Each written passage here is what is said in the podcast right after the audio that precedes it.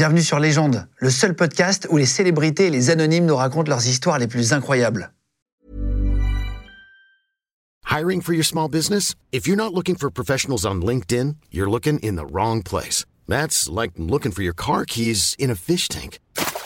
LinkedIn helps you hire professionals you can't find anywhere else, even those who aren't actively searching for a new job but might be open to the perfect role. In a given month, over 70% of LinkedIn users don't even visit other leading job sites. So start looking in the right place. With LinkedIn, you can hire professionals like a professional. Post your free job on linkedin.com slash people today. Podcast. Bonjour, je m'appelle Franck Collin, je suis l'organisateur de l'affaire Air Cocaïne et je vais vous raconter comment ça s'est passé. Merci beaucoup. De rien. Bienvenue Franck. Salut. Putain, Et c'est quand même une histoire de fou que tu as vécue. Ouais, carrément. T'as organisé un trafic de cocaïne avec 700 kilos qui ont été retrouvés dans un...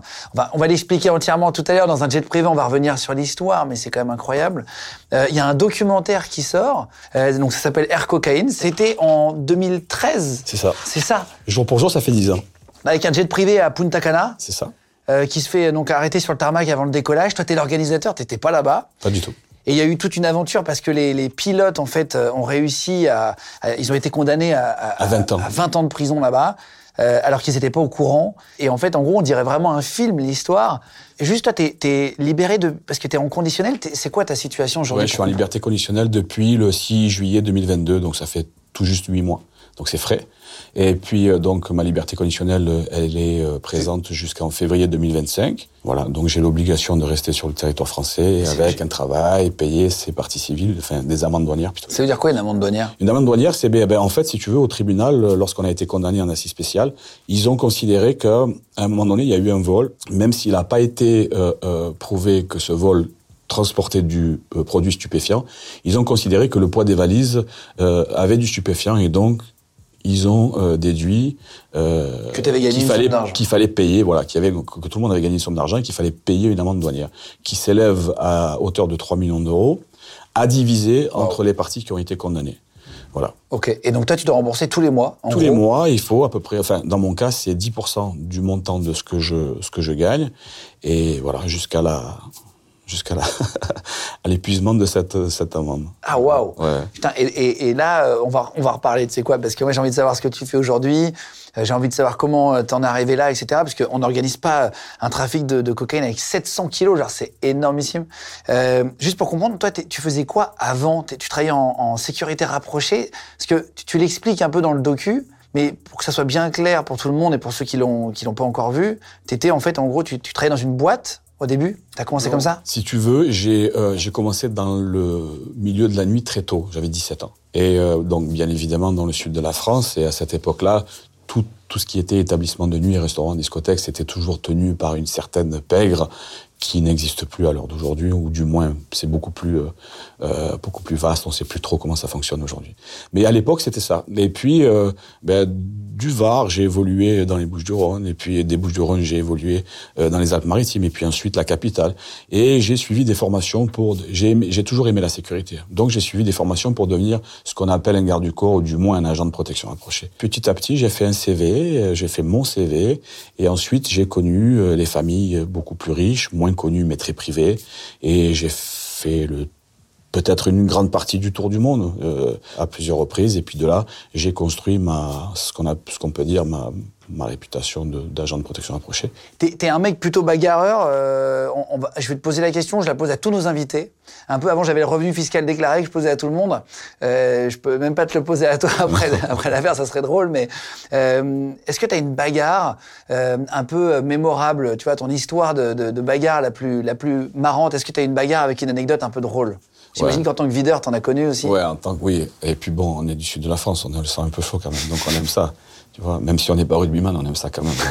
Mais euh, euh, je, euh, je crois que dans la panoplie, il y en a une bonne centaine. Et, et ouais, je peux t'en raconter euh, plusieurs rigolotes, ça peut être pas mal. Écoute, Une drôle, une pas drôle. Une, drôle, ouais, une drôle. après, c'est on plus- commence à raconter plus- ton histoire. C'est plus sympa une drôle parce que vu, vu que l'affaire est, est quand même assez triste au, au- au fond. Mais ouais, le, le, le- le soir d'une altercation en boîte de nuit, et moi j'aime bien les hommes, donc j'aime bien me bagarrer avec les hommes, pas avec les femmes, et donc mais avec des vrais bonhommes. Et si tu veux, un soir, dans une altercation, donc je me bats avec un, gars, et euh, je crois que même qu'ils étaient deux, et puis la femme de l'un d'eux m'a sauté dessus, et elle m'a arraché la moitié de la cornée, enfin une partie de la cornée avec son ongle. Et, donc, si tu veux, j'avais l'œil fermé, et je me suis retourné, et quand j'ai vu cette nana, je me suis dit, putain, merde, je vais quand même pas mettre la main sur une nana. Et donc, je me suis laissé faire. Et enfin, je me suis laissé faire, j'ai j'ai pas répondu à cette, à cette agression. Et ça m'est arrivé deux fois de ce, ce truc-là. Et euh, voilà, bon, c'était un peu rigolo. bon. Tu t'es fait griffer l'œil, quoi. En fait, si tu veux, oui, parce qu'elle m'a sauté dessus, elle m'a mis la main dans l'œil et son ongle a arraché une partie de la cornée. Et t'as eu le problème de vue Et après comme un con, eh ben, non, parce que ça repousse. Ah oui? Et comme un con, si tu veux, je me suis retrouvé pendant une semaine avec un cache. À l'époque, euh, il n'existait pas de coquille, il fallait mettre un La pansement. cornée, ça repousse Ouais, ça Tu vois, j'ai ouais. appris un truc. Ouais, Je sais ça, pas. ça repousse. Ouais. Comme les lézards, quoi. Ouais, heureusement, d'ailleurs, putain. lézards. Bah ouais, t'imagines j'ai eu super peur, mais voilà, c'était, euh, j'ai eu super peur. Je me suis dit putain, sur le coup, tu vois plus rien, ça brûle. Et, euh, et Putain, voilà. Le corps humain, il est tellement bien fait. En vrai, c'est c'est Ouais. incroyable. Mais, mais c'est très intéressant parce que en aparté de ça, si tu veux, le- pourquoi on arrive à être très bagarreur, c'est parce que dans mon histoire à moi, à l'âge de 7 ans et 10 ans, j'ai été battu par des hommes comme des hommes. C'est-à-dire quoi? Ça veut dire qu'à 7 ans, je descends de chez moi, je jette une poubelle. Et à l'époque, on avait des conteneurs, tu sais, qui étaient en demi-lune. Oui, oui. Et tu exactement. les poussais d'un côté, puis à chaque exactement. fois, ils revenaient. Exactement. Et moi, petit, avec le carton, je le prends, je le jette et il tombe à cheval. Il aurait pu tomber dedans, mais non, tu vois, c'était le- il est tombé par terre. Et les boueurs étaient là. Donc il est venu, coup de pied dans le ventre, une gifle, il m'a dit tu vas ramasser ça et puis tu vas le jeter dedans. Bien évidemment, je l'ai pas ramassé. Et puis, euh, et puis tu vois, je l'ai, très mal vécu. Et à l'âge de 10 ans, on est euh, soir de Saint-Jean, on fait péter des pétards et euh, on est avec nos, nos, nos papas qui sont chauffeurs poids lourds, qui aiment bien picoler un peu. Et il est 23 heures. Et à un moment donné, on met euh, ce qu'on appelait un gros mammouth. Tu sais, c'était des gros trucs Ouais, comme les ça gros pétards. ouais. dans le volet du boulanger qui devait se lever à minuit pour faire son pain. Et puis le mec, il sort en furie, ça pète, et puis il me prend mais à coup de poing, un coup de pied. Et je me suis dit, à partir de ce jour-là, il n'y a plus jamais personne qui me mettra la main dessus. Et c'est plus jamais arrivé. Et t'es devenu un peu bagarreur. Tu as fait du sport de combat Depuis tout petit, ouais. Ok, pour euh, Ouais. expliquer un peu après la suite.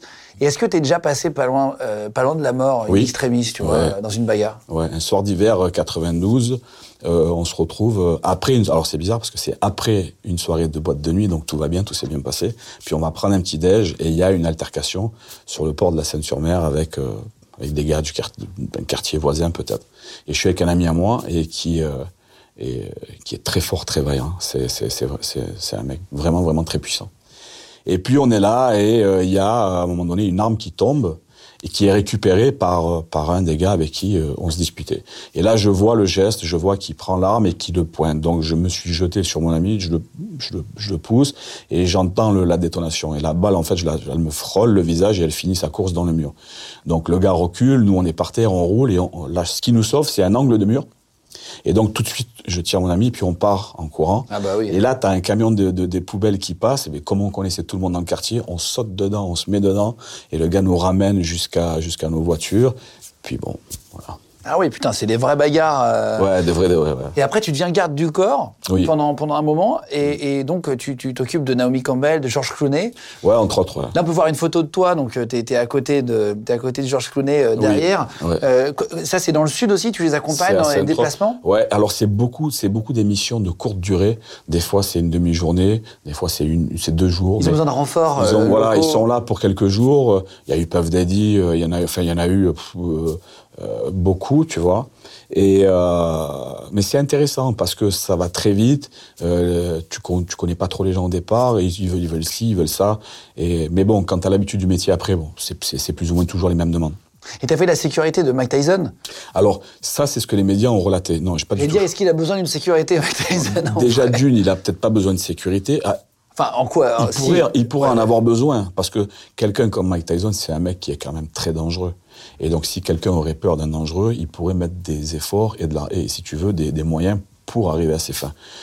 Donc, on a Et puis, je toujours. pense qu'il doit y avoir des mecs qui doivent être chauds d'aller se taper avec des mecs comme ça. Voilà, il existe. montrer, voilà. ah, tu, tu fais le, tu fais le malin, machin, et qui vont chercher. Il y a- y, des gens qui ont ce courage, là, cette fibre de dire je vais prendre des coups, mais j'ai quand même envie d'y aller. J'ai envie de me battre avec Mike adrénaline, voilà. Et ça, ça peut être un, euh, un peu fatigant mais pour je pense que si on m'aurait proposé de travailler en tant que garde du corps pour Mike Tyson, j'aurais refusé. Ah, c'est vrai? Ouais. Pourquoi Mais Trop, trop dangereux refait- mais trop dangereux, imprévisible. Euh, et donc, quand tu veux bien protéger quelqu'un, quand tu es prêt à donner ta vie pour protéger quelqu'un, forcément, tu le fais avec un minimum de risque. Est-ce qu'on t'a déjà demandé, euh, en, en tant que garde du corps, un truc un peu chelou, un peu fou? Ouais, carrément. Et j'ai travaillé pour un gars, euh, c'était mon dernier contrat le plus long. Il a duré six ans. J'ai fait le tour du monde avec ce mec-là. Et un jour, il sort avec une, une actrice porno tchèque. Et il est fou d'elle. Et, euh, et il me dit, bon, écoute, elle a un problème avec son ex. Et c'est toi, Franck, mon ami, mon frère, mon garde du corps, qui va le tuer. Mais non Ouais. Ah oui Et je lui dis, Ah, mon pote, mais tu délires. Je vais pas le tuer, ce mec-là, euh, pour une, une escorte euh, qui, euh, entre deux films porno, loue ses services de... Ah oui, oui. Et donc, et je lui dis, écoute, si tu veux connaître la finalité, ça va être moi en prison, toi aussi, et elle qui va partir. Exactement. Et donc, bon, et il m'a dit, ben, si tu le fais pas, je, je, je, je, je trouverai quelqu'un d'autre. Et je lui dis, mais bon, t'inquiète pas, écoute, on va trouver une parade à ça. Bon, bien évidemment, c'était sur l'instant, et c'est un mec très intelligent, très réfléchi, et puis, euh, euh, quelques semaines après, elle le quittait, donc euh, c'était réglé. Voilà. Ah là là, c'est... Et alors, j'ai- lu, parce qu'il y, y, y y a eu- il y a eu des livres aussi, alors attends, j'avais noté le nom, mais qui s'appelait euh, L'affaire cocaïne, mafia et jet privé de, de Jérôme Pierrat en, en- en 2015. Ouais. Il dit que tu t'adaptes à, à- à tous les milieux, etc. Et, et euh, je sais plus où j'ai vu ça, mais il paraît que tu as touché un million et demi d'euros quand tu étais garde du corps. Beaucoup plus que ça. Si, oui, ça, ça, ça, ça fait référence, si tu veux, à mon dernier contrat qui a duré six ans. Mon client était euh, très généreux. Ah bah, Et, euh, mais non, enfin, disons que il faut l'expliquer très euh, très simplement, mais très clairement. Ce gars-là avait très peu d'amis et il a découvert beaucoup de choses euh, lorsque j'ai travaillé avec lui. Un domaine qu'il ne connaissait pas, c'était quelque part l'amitié, la sincérité et euh, le partage. Il était très basé sur l'égoïsme, le faux semblant, euh, tout ce qui pouvait avoir euh, euh, de la brillance euh, en substance, mais oui, il était très superficiel. voilà, exactement. Et donc, Boulot et superficiel. À ses anniversaires, c'était mes amis qui étaient là. Euh, tous ses meilleurs moments, c'était bon, bien évidemment parce que moi j'étais H24 avec ce gars-là. Et donc c'est très difficile de vivre avec quelqu'un H24. Euh, et puis ça en est devenu un copain. Le mec aimait pas les, les coups, et il, a voulu apprendre un peu à boxer. Donc comme moi c'est mon métier, euh, ben, je lui ai un peu appris à boxer. J'ai des tatouages partout, il en avait pas, il s'en est fait un énorme. Il était un peu fan de toi. voilà, il Ouais. était, il était pas, pas fan, mais il, il, il s'y trouvait lui- lui-même une identité Oui, là-dedans. tu l'inspirais. Et puis voilà, et donc c'était pas mal, et donc il était très généreux, c'est-à-dire que ce que je pourrais moi te dire, ben tiens, je t'ai fait cadeau d'une casquette, euh, ben lui il disait, ben tiens, voilà une Lamborghini, euh, voilà Wow. une autre marque Piguet, voilà une, mais par deux, par trois, par dix, voilà un bateau à 700 000, euh, oui, il a été très généreux, à beaucoup plus qu'un million demi d'euros, Oh là là. bien sûr. Et, et ça, ça a fait partie de, de- du. Enfin, est-ce que ça a été un peu l'élément déclencheur pour commencer un peu l'histoire? Où tu te dis, tiens, euh, tu, du coup, quand tu, tu roules dans une Lamborghini. En fait, le problème, c'est que l'humain, j'ai l'impression, quand je discute avec plein de gens, c'est que on s'habitue très vite au confort. Et c'est très difficile de redescendre de confort. C'est très difficile quand tu as une voiture qui va très vite, d'avoir une voiture moins puissante. C'est très difficile de un bateau, de prendre un bateau plus petit après, etc. Est-ce que ça a commencé à t'habituer un peu à des choses de luxe qui t'ont donné envie d'avoir toujours plus gros? Est-ce que ça a fait partie de ça? Il y a, et c'est peut-être un peu, de comprendre l'humain, C'est peut-être un peu vrai.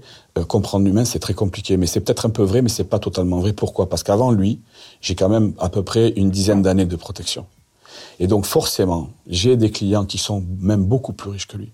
Donc je vis déjà au Georges V, au Ritz, euh, au Carlton, où tu veux, enfin partout dans le monde. où Donc j'ai déjà ces suites-là qui sont payées par mes, Oui, par bien mes- sûr. bien évidemment par mes clients. Euh, j'ai déjà mes fesses dans une Rolls Phantom qui appartient à mes patrons ou dans des 50 mètres qui appartiennent aussi à, à mes patrons. Donc, si tu veux, ce luxe-là, cette facilité-là, elle existe. Mes salaires sont assez conséquents. C'est quand même des bons, des bons salaires. Ça représente quoi en fourchette? L'air précis m'intéresse pas, mais pour qu'on comprenne, tu vois. En moyenne, c'était 10 000 euros par mois. Pour être euh, dans, la, dans la protection rapprochée. En tous les cas, de ce qui me concerne à moi, c'était ça. D'accord. Et, euh, et quand ce client-là arrive avec toutes ces Lamborghini, tout ça, à un moment donné, la première, quand elle arrive, c'est un cadeau d'anniversaire. On est, en Patagonie, et puis il arrive avec un fax et il me dit Tiens, bon anniversaire. Et je lis le truc et je vois Lamborghini Gallardo 2004, euh, tout neuf, quoi. Euh, 210 000 euros.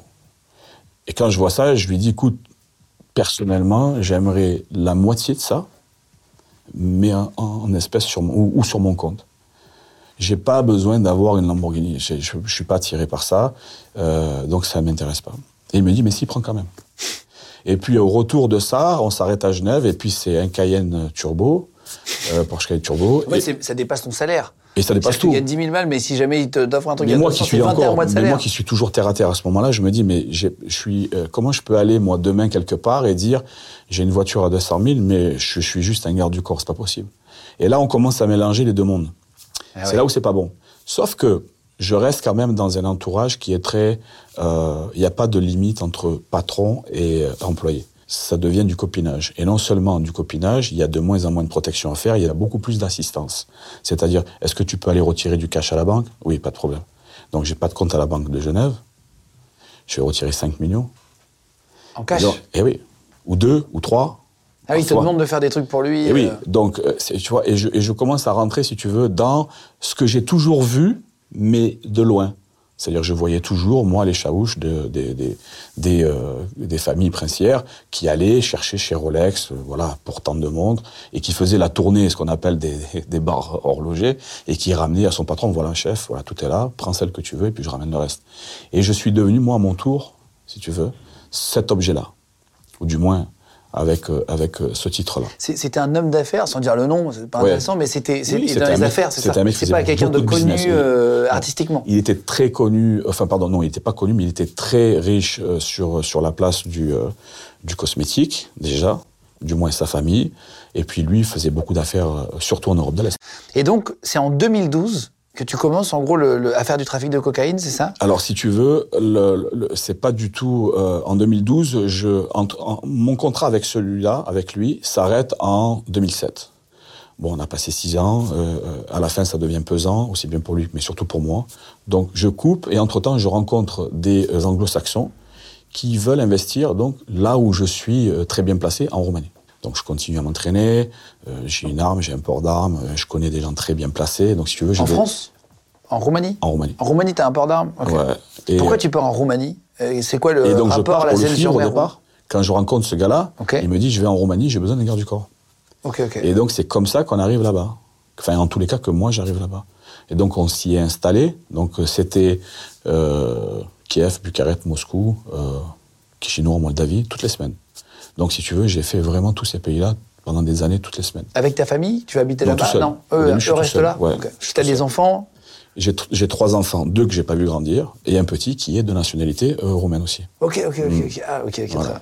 Donc j'ai connu, donc après lui, je, je monte une société et je suis associé avec des anglo-saxons qui veulent investir en Roumanie. Ils ont des fonds, ils sont cotés en bourse, ils pèsent très très lourd, ils ont des, des fonds, ils n'ont pas de connaissances. Et moi j'ai l'inverse. Donc on s'associe je m'occupe de développer euh, l'Ukraine et la Roumanie, donc achat de terres agricoles, euh, développement de supermarchés, et puis tout fonctionne très bien. La crise 2008 arrive, on est un peu blessé, mais tout va bien, il y a encore de l'argent, il y a ce qu'il faut. Moi, à côté de ça, je fais mes affaires, j'achète des terrains, je revends. Je rencontre la mère de mon fils, qui est issue d'une famille très connue, euh, et politique, et du milieu du showbiz en Roumanie. On se marie, l'année d'après, mon fils naît. Donc en, 2000 en 2010, il m'arrive la plus belle histoire de, de toute ma vie, mon fils naît le petit. Et, euh, et moi, je pars dans une idée surréaliste de me dire, ben voilà, quoi, j'ai plus envie de bosser. Ce petit-là, je veux le voir grandir, et je veux le voir grandir tous les jours. Pas comme les deux grands que tu Pas as comme les ça, deux comme tu grands disais là. que j'ai malheureusement pas eu la chance de voir grandir, Et après, tu- ça, c'est des que j'ai regrets. hein. retrouvé très tard, avec qui ça se passe euh, extraordinaire. Très très bien. Le problème, c'est que le temps, on le rattrape jamais. C'est ce que On peut peut pas le rattraper. on On peut pas le rattraper. Je suis en- entièrement d'accord avec toi. Mais par contre, on peut y pallier. Exactement. Et c'est ce que je fais avec mes grands, et ça se passe très très bien. Je suis même grand-père, tu vois, depuis un an. Ah, bravo. Et ouais, merci. Et euh, mais mon petit, bon, forcément, j'ai tout concentré dans celui-là. T'es grand-père, tu as quel âge? J'ai 52 ans. 52 ans. Cette année, ouais. Ok, bravo. 52 ans, grand-père déjà. Ah, mais attends, tu l'as eu à quel âge ton Alors le premier? premier, il a 30 ans, donc je l'ai eu à 20. Ah ouais Le deuxième en a 29. Ok, ok, ok. Voilà. Ah Et- putain, tu l'as eu Et tôt. ouais, le Putain, dernier trop en a eu bien, 12. trop bien. Bah, c'est génial d'être grand-père à c'était- 52. Oui, c'est très bien. Parce qu'au moins, tu vas aussi profiter de tes petits-enfants. Oui. Enfin, du petit ou de la Ouais, petite. de la et petite, après, ouais. voilà, et après, ça va pouvoir, euh, tu vas pouvoir les voir grandir. C'est Et elle est bien. magnifique en plus, ouais, ouais. Et donc, si tu veux, voilà, voilà comment ça se, comment ça se peaufine à ce moment-là. Et puis tout va bien. Mon fils est là, je, je grandis avec. Mais j'ai une idée folle, c'est que si tu veux, moi je suis très famille. J'aime beaucoup les miens et j'ai toujours, tout ce que j'ai eu, je l'ai toujours partagé. Non seulement avec ma famille proche, mais aussi avec des amis. Ce n'est pas envisageable pour moi de faire quelque chose et de ne pas, de ne pas le partager. Je dois le partager. c'est plus fort que moi, c'est comme ça. Et, et là, tu dis, tu as le petit garçon qui arrive. Et là, j'ai le petit dis, garçon qui arrive je et je me grandir. dis, je veux le voir grandir et je le vois grandir. Et je grandis moi aussi avec lui. Parce que je me rends compte que la peur, avant ça, je l'ai jamais connue. Mais il est là, je sais ce que c'est. Et je me rends compte que je suis en train de renaître, quoi. Tu vois, tout ce que j'ai pas pu faire.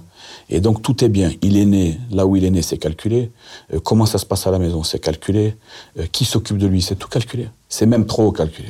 Mais quand tu dis, il faut que je réfléchisse à, à un moyen pour euh, plus travailler, à profiter de lui, Ouais. T'avais quand même un peu d'argent quand même là. J'avais même Quand tu beaucoup dis, d'argent. des lambeaux, des machins. Oui, bon, j'avais après, même beaucoup euh, Peu d'argent. importe, ça c'est superficiel et tout, mais t'avais quand même mis de côté déjà. T'aurais pu t'arrêter en vérité. J'aurais pu. Mais j'aurais pu non seulement m'arrêter, c'était pas suffisant. Mais j'aurais pu, intelligemment, avoir des conseillers, continuer à avoir des conseillers, pour dire, ben voilà, cet immeuble, on va le vendre, on va investir, Oui, on ça, va, tu loues, on va lever une ligne de crédit pour fort plus gros. Parce qu'il y a des gens avec faire. euh, 600 000 euros, ils s'arrêtent de travailler. Mais bien et sûr. ils- tous les mois, ils partent Absolument. habiter Mais dans moi, les îles et ils en mais quand mon fils est né, moi, je me suis dit, bon, ce que je veux déjà, c'est partir. Donc, je prends une maison à Los Angeles, on est resté là-bas pendant un an et demi. Et puis, entre-temps, on voyage. Et puis, le week-end, je me fais chier, je pars à Milan, euh, je reviens. Donc, voilà. Tu vois, et les avions, ça coûte, et les hôtels, ça coûte. Mais moi, je suis avec mon petit, et puis ça descend, et puis c'est pas grave, quoi. Tant que ça, ça, ça marche, ça marche. Et j'ai cette idée folle de me dire, voilà, euh, j'ai mon père, j'ai ma mère, j'ai mon frère, j'ai mon oncle, euh, j'ai mes garçons, euh, je, voilà, tous ces gens-là, pour que je puisse bien dormir la nuit, il faut qu'il n'y ait plus de problème. Mais eux, ils m'ont rien demandé. À la base, ils me demandent rien. Eux, ils me demandent juste d'être là. C'est tout. Ils ont à manger, ils ont un toit. Mais moi, je voulais qu'ils aient tout. Et forcément, quand tu veux tout donner à quelqu'un, ça demande beaucoup. Et c'est ce que j'ai essayé de faire. Et c'est comme ça que j'arrive, Tu te dis, il faut que je fasse un gros coup. voilà. Et non pas un, mais même plusieurs. Et je me dis, mais à ce moment-là, qu'est-ce que je peux faire là Je vais vendre deux, trois terrains. Bon, ok, ça va faire quoi? Un million, un million et demi, peut-être deux. Ça suffit pas. Ça suffit pas parce que le petit, là, s'il faut lui sécuriser toute sa vie, ça va coûter beaucoup plus. Alors qu'il en avait même pas besoin. Ouais, bien Et sûr. si tu veux, dans Parce mon délire. Le petit, il va travailler. Mais dans mon Il délire, moi, c'est ça. Ouais. Moi, je suis dans mon délire, là. Et puis, tu peux pas me faire descendre. Et c'est là où ça. C'est là où. Parce que c'est ce qu'on veut pour ses enfants, mais en vrai, est-ce que donner de l'argent à des enfants et qui ne travaillent jamais, est-ce que c'est vraiment leur apprendre la vie Non, pas du tout. Tu vois, exactement. pas. Absolument. Mais là, c'est si vrai, tu toi, veux- t'es t'es aussi. euh, parce que t'as as, peut-être aussi euh, cherché à avoir de l'argent. Et, c'est d'ailleurs, tous les grands hommes d'affaires, souvent, ils parfois, les, les- les premiers de la famille, c'est parce qu'ils n'avaient pas beaucoup d'argent qu'ils se sont faits, justement. Bien sûr. Tu vois, Mais moi, j'en ai hein. toujours gagné de l'argent. Et pour moi, perso, j'en ai toujours gagné et j'ai jamais fait d'erreur. Mais pour les autres, tu vois, pour, tu y mets une passion, un, un dévouement qui est. Pablo Escobar eh, s'est fait attraper à cause de sa famille. C'est parce qu'il a voulu appeler ses enfants, appeler sa femme, il avait besoin de les entendre et c'est comme ça qu'il s'est fait localiser à la fin et tuer. Hein. On parle, on parle d'un dangereux personnage. Ah non, non, mais, non, non, il y en a plein, c'est à cause comprends, de la oui. famille que ça les emmène à leur perte. aussi. Mais moi, ma famille, elle m'a jamais rien demandé. Elle m'a pas dit. euh, si Ah, bien sûr. Tu vois, Les gens de podcast. toi, toi, tu travaillais de la nuit, euh, là on parle de trafic de cocaïne, t'en as pris, t'étais consommateur toi? Ou- Jamais. Jamais? Non, je bois pas, je. non, le sport à fond. Ok, ok, ok, ok, ok. ok. T'étais pas consommateur, mais c'est important pour comprendre Non, le mindset pas du aussi. tout. Ok, ok, ok. Pas du tout. J'ai vu les dégâts que ça peut faire, non. Ça fait beaucoup de dégâts. Ça fait beaucoup de dégâts. ouais. Beaucoup, beaucoup. Ouais, trop. Euh, on, on connaît Jean-Luc Delarue, et il l'a dit, mais il y en a plein d'autres en vrai qui sont Oui. pas connus et qui, qui ont eu la même chose. hein. Beaucoup, ouais. Euh, et comment tu passes à l'action? Comment ça se passe en fait? Comment tu te dis tiens, je vais organiser un trajet? Comment ça se passe? Alors, c'est très simple, en fait, si tu veux, c'est euh, c'est vraiment ce que tu dis. C'est comment je vais organiser quelque chose. Et au départ, il n'est pas prévu euh, que ça soit du stupéfiant. Ça peut être n'importe quoi. Tu vois Et je me dis, bon, comment je peux approcher des gens qui auraient besoin d'un avion pour faire transiter quelque chose Et puis, je vais, je me renseigne avec des gens sérieux, dangereux, euh, et je leur dis voilà les gars, moi je fais pas partie du d'aucun groupe criminel, je sais pas. Mais ce que je sais faire, c'est de là à là, je peux y aller. Et c'est tranquille. Vous pouvez dormir sur vos deux oreilles. Bien évidemment, quand tu parles avec des mecs qui tapent de la coque, ils connaissent ceux qui en vendent et ceux qui en vendent beaucoup. Et à un moment donné, tu te retrouves en face de gens qui te disent bon, écoute, nous on est preneurs. On sait faire partir, mais on sait pas comment faire arriver. Et je leur dis ben moi je sais faire. Ok. Et t'étais pas dans le trafic de cam Pas à du la tout. base Pas du tout. Je sais pas à quoi ça ressemble, combien ça coûte, euh, à qui ça se vend, euh, rien. Toi, t'es un le, le- le trafiquant, Uber. c'est-à-dire le transporteur. Uber. Tu, tu, tu trafiques de- du point A au point B. C'est ça. C'est ça. C'est ça, trafic et- et au départ- pas forcément que euh, tu, Et au tu départ, ça aurait pu être euh, un groupe de mecs sans papier euh, qui ont de l'oseille, qui veulent aller d'un point A à un point B. Euh, ça peut être. euh, Tu ça voulais faire du être- transport de quelque chose. Ça aurait pu être des armes, j'en sais rien. Mais si tu veux, mais, mais tout ça, c'est pas bien. Tu vois, c'est, on en parle là, mais c'est pas le truc de dire sourire banane jusqu'aux oreilles, ouais, bravo. Non. c'est de dire, on parlait des valeurs humaines tout à l'heure. C'est de dire jusqu'à quel point, lorsque tu as une idée bien ancrée dans la tête, jusqu'à quel point l'être humain est capable d'aller et l'intelligence de faire quelque chose, parce qu'il faut une certaine intelligence pour le faire. Et ça a marché, même si ça a capoté à la fin. Le concept en lui-même a pris, tu vois. Parce que ton concept, c'était donc de dire, là, tu te retrouves avec un, un- un gars que tu rencontres euh, dans le docu, on le voit pas, parce que c'est évidemment euh, pas, l'i- et pas l'image. On le voit un gars de dos en boîte de nuit et t'e- t'expliques, vous le verrez sur, sur MyCanal, dans, dans le documentaire Air Cocaïne, du coup, euh, où tu arrives face à lui et, tu lui dis, en fait, voilà, moi je peux. Ça commence un peu comme ça, grosso merdo. Et là, tu fais un, trajet à vide, un premier trajet en fait de Punta Cana à l'aéroport de, Saint-Tropez, en faisant une petite escale aux Açores. Donc les Açores, c'est les petites îles. euh, euh, Au Portugal. ouais, c'est les îles portugaises, mais c'est un peu plus dans l'Atlantique en fait. Oui, c'est ça. ça fait une escale en fait. C'est pas très connu les Açores. Non, pas du tout. C'est toi qui réfléchis à tout ça. Ça, c'est vraiment toi le Hmm. Alors, cerveau Pas, de pas moi l'organisation. tout seul, mais, mais si tu veux, j'ai déjà une expérience dans la- dans l'aviation privée, de par mes clients. J'ai voyagé euh, Avec dans des une belle partie du monde avec des jets, donc je connais plus ou moins. Je me suis toujours intéressé. J'ai passé de nombreuses heures à parler avec les pilotes. Lors Et de- tu vois comment ça se et passe. tu vois très bien comment ça se passe. Donc Même si très- t'es pas pilote, tu comprends après, tiens, euh, on a Exact. 8 heures d'autonomie, on peut s'arrêter là. Exactement. et donc, si tu veux, c'est comme ça que je, je, je, je prépare euh, euh, petit à petit une, une opération qui peut être très très propre. Et donc là, tu t'entoures un peu de gens, euh, parce que toi, tu vas pas. Toi, tu es Non. le cerveau, mais tu restes derrière et t'envoies d'autres gars. Euh, donc il y a deux pilotes, euh, un troisième en renfort, mais qui, qui s'occupe aussi de tout ce qui C'est est. le broker. Ouais, alors, qu'est-ce que c'est qu'un broker Alors un broker, si tu veux, lui, c'est un intermédiaire entre le client, loueur, et la société d'affaires, vendeur d'heures de vol avec leurs propres avions ou l'avion d'un client. Parce que 90% des gens que- qui voyagent en, en jet privé ne possèdent pas de jet privé. En fait, c'est des avions de location, on achète une heure, c'est des tickets parfois à l'heure, ça dépend ça. des. Voilà. C'est ça. Tu achètes deux heures, trois heures de vol et, et en fait, tu ne possèdes pas le jet. Il y a très peu de gens qui les ont, Oui. euh, les jets privés, parce qu'en fait, ça vieillit vite et ça n'a pas d'intérêt même pour les gens qui ont Ouais. l'oseille. quoi. C'est vrai. Voilà. Et, euh, et donc, c'est en gros l'intermédiaire, deux pilotes. Il y a un gars qui bossait dans l'immobilier avec toi, euh, mais qui sait pas trop pourquoi il est là. euh, dans le documentaire, il dit Non, mais moi je sais pas trop. euh, c'est un peu une sorte de pote, une sorte de, de pote à toi, mais Oui, alors si tu veux, bien évidemment, les gens se défendent comme ils, comme ils peuvent. Et, et, donc, le, moi, le broker, j'ai besoin de ce broker. Parce que c'est lui qui est la relation entre l'aviation, donc l'outil nécessaire pour pouvoir voyager, et le locataire, qui est en substance le groupe tra- de trafiquants. Et donc, je lui expose le truc et je lui dis, écoute, voilà, il y a euh, tel type de vol à faire avec telle marchandise à bord. Est-ce que c'est faisable? Parce que tu ne peux pas mentir à quelqu'un en lui disant, écoute, ça va être, euh, je sais pas moi, des coussins, euh, de l'eau, euh, il y a 10, 12, 15 valises. Les mecs sont pas tordus quand même. Ouais, bien sûr. Ouais. Donc pour ça, il faut que les gens soient aguerris et très bien informés. Donc il y a ça. En quantité, je sais pas, mais c'est ce qu'il faut faire transiter. Est-ce que c'est possible? Oui, je connais qui il faut pour ça et l'appareil qu'il faut. ah, donc lui il savait aussi, c'est ça, le broker? Écoute, moi c'est ma version des choses. Ok, ok, ok. Lui pourra donner la sienne. Voilà. Ok, en, ok, ok. en tous les cas, une opération telle quelle, tu ne peux pas la monter en ayant. euh, ou alors, j'adorais, j'adorais te dire, écoute, j'ai manipulé tout le monde. Mais aujourd'hui, c'est pas à couper de l'herbe qu'il faudrait que je fasse, parce que c'est mon métier d'aujourd'hui, tu sais. Et, et ouais, ouais, attends, attends, tu- attends, attends, je te couperai, il faudra que tu me le racontes après, c'est fou. Et attends, et juste donc, t'organises ça. Là, tu dis que tu veux voir grandir ton fils. Mm. Est-ce que tu te dis quand même, à un moment donné, quand tu commences à, tu disais monter les échelles avec les trafiquants de coke, et tu, tu sens que tu es face à des mecs, tu dis des vrais dangereux au bout d'un moment. Est-ce que tu te dis pas, attends, est-ce que je suis pas en train de faire une connerie? Est-ce que ça va pas m'empêcher justement de voir mon fils si Mais je me fais fois. arrêter? Mais je me la Tu pèses le, coup, le pour et le contre. Mais l'alarme, elle sonne mille fois. Mais la raison, elle est tellement beaucoup plus passionnée que les alarmes.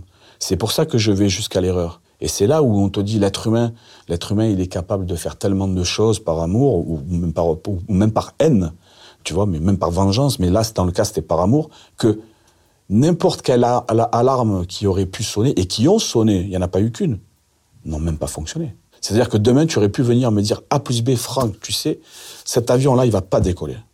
Parce que je te le dis, c'est garanti. Il y a, regarde, A plus B, ça décollera pas. J'aurais fait quand même. Ah ouais? Eh Ben ouais. À la fin, c'est un peu de la folie, tu t'emmènes dans ton Exactement, truc. parce que sinon, comme tu dis, lorsque tu te retrouves à des gens et tu dis putain, je vais passer le cap, quand les mecs vont payer l'avion, tu vas dire, à un moment donné, tu peux pas, tu peux pas reculer. Sinon, tu vas à la guerre avec des gens là. Ouais. Et c'est des gens dangereux. Donc, si tu donnes ton mot, il faut y aller. Et je me suis dit, mais ça fait rien, j'y vais quand même. Pourquoi j'irai pas? Et puis après tout, moi, je suis un Uber. Je prends un point A, je prends un point B. Mais si jamais ça arrive pas, c'est toi le responsable. Ben voilà. Parce que 700 kilos, ça représente combien euh, Ça fait- en, en ça fait- vente en France? Alors, je sais pas, mais euh, d'après ce que. Hein. maintenant, maintenant, je suis, je suis euh, avec tout ce que j'ai pu entendre en que prison et tout. regardé les donc, prix. je sais, donc, euh, je sais pas, ben, tu fais euh, 700 euh, fois quoi, 40 000 balles, ça fait ça, voilà, 20, 20 millions. 20 millions d'euros. Ok. Ouais, 22, 23, ouais. Ok, ok, ok. C'est énorme. Donc tu sais que tu as des gars qui peuvent t'en vouloir si. euh, Si ça arrive pas. Si ça arrive pas. Oui, bien sûr. Au-delà Mais- de prendre de la prison de ton côté, Oui. est-ce que t'as pas eu peur? Euh, On va en parler après, mais l'après. Non, mais c'est vrai, c'est des questions que j'imagine que tu t'es posées avant et après, quoi. Bien sûr. C'est-à-dire que. Non, mais moi, quand je dis, si tu veux, et donc, et c'est là où ça devient très sérieux, quand je dis, les gars, vous savez, je garantis à 1000% l'arrivée. Parce que non seulement je sais comment ça fonctionne, et de deux, j'ai un douanier avec moi. Alors, il y a un autre gars, c'est vrai, dans la, dans la bande, un douanier qui a. On, on le, ils le vendent un peu comme un mec gentil, Oui. qui a un peu besoin d'affection et. et- et de- Mais ils le vendent de cette manière, et c'est normal. C'est parce que c'est l'aspect qu'ils donnent au tribunal. Chacun sa défense, c'est ce que tu disais. Et Et, donc, on si juge pas veux, là-dessus, moi je Moi qui le connais, je sais comment il est, mais eux qui ne le connaissent pas, ils sont bien obligés de se, si tu veux, de s'adapter à ce qu'il a voulu montrer comme personnalité. Donc c'est normal qu'il Oui, le- d'accord, Voilà. d'accord. Et, et donc, ce, ce- ce douanier, euh, il, est, euh, il est au courant, et tu tu- tu- tu t'en rapproches euh, pour lui expliquer, en gros, pour qu'il t'aide, c'est ça? Ben, c'est un ami de 30 ans déjà, que je vois souvent, et qui est présent souvent dans les, dans, les, dans les anniversaires et les soirées à Saint-Tropez de, de, de ce client que j'ai eu pendant 6 ans. Et si tu veux, à un moment donné, euh, quand j'imagine cette possibilité de pouvoir faire euh, des vols transatlantiques, euh, peu- ou même d'autre part, je l'appelle et je lui dis, écoute, voilà, j'ai une idée, c'est celle-là, je ne sais pas si ça va aboutir ou pas, mais en tous les cas, c'est ce que j'ai besoin de faire dans un, dans un premier temps. et, donc, ça, toi, lui, c'est un douanier qui est à l'aéroport de, de Saint-Tropez? Non, pas du tout. Non? Ok, Et si tu veux, il y va parce que c'est dans sa zone de responsabilité, euh, plus ou moins, voilà, comme ça. C'était, c'était ça au départ. Ok, ok. Et qui, c'est une zone de responsabilité qui se partage notamment entre Toulon et Fréjus. Et alors quand c'est un, c'est pas l'autre et vice versa. Et tu as choisi l'aéroport de Saint-Tropez parce que tu dis que c'est un aéroport gruyère. Oui. Euh, c'est-à-dire, c'est-à-dire quoi, en gros c'est, c'est facile de rentrer, de sortir, c'est, c'est beaucoup plus moins contrôlé qu'un gros aéroport comme à Marseille, par exemple. il y en a mille comme ça en France. Voilà. Des petits. des- Oui, des des petits aérodromes, ce qu'on appelle des aérodromes comme ça, où il y a euh, aucune présence. euh, Mais un jet privé peut atterrir, Hmm. De- alors qu'il a traversé l'Atlantique. ouais, et tu peux même atterrir sans avoir même une tour de contrôle. Et donc, tu- donc, vous faites des repérages, vous faites un vol, le premier vol, vous le faites à vide, avec des valises, euh, mais il y, a- il y a quoi dedans enfin, que- Rien. Non, parce qu'elles sont lourdes. Ah oui, enfin, elles sont, elles sont pas si lourdes que ça. C'est rempli de chiffons, de, de, de, de, de Oui. couvertures, de conneries. Valise remplie Voilà, de. mais si tu veux, c'est moi, c'est pour rassurer le client. Parce que l'aéroport de Saint-Tropez, j'y ai atterri euh, des dizaines de fois avec mes clients, euh, moi personnellement après. Et euh, donc, je connais par cœur euh, celui-là comme tant d'autres. Mais le client me dit, est-ce qu'on peut évaluer euh, voilà, la sérieuxité du truc? Je dis, ben oui, il n'y a pas de problème. Faites un vol. Tu, tu étais déjà avec, la, avec, donc, avec ta femme à l'époque. Oui. Tu lui en parles de Non, ça? pas du tout. C'est intéressant. ça. Est-ce que tu partages dans, tu, tu, tu Rien. cloisonnes? Personne. Aucun, aucun membre de ma famille. Rien. Ce que tu ne sais pas, tu ne pourras jamais le raconter. Ok, ok, ok. Ah ouais, donc tu cloisonnes complètement. Et ça, c'est pas dur psychologiquement de. Si, c'est très dur. Mais encore une fois, je sais pourquoi je le fais. Tu vois, demain, euh, si euh, pour donner à bouffer à mes enfants, euh, je me prostitue, c'est pas un problème. Mais bon, c'est pas quelque chose que j'irai raconter à, à- à ma femme ou à mes enfants.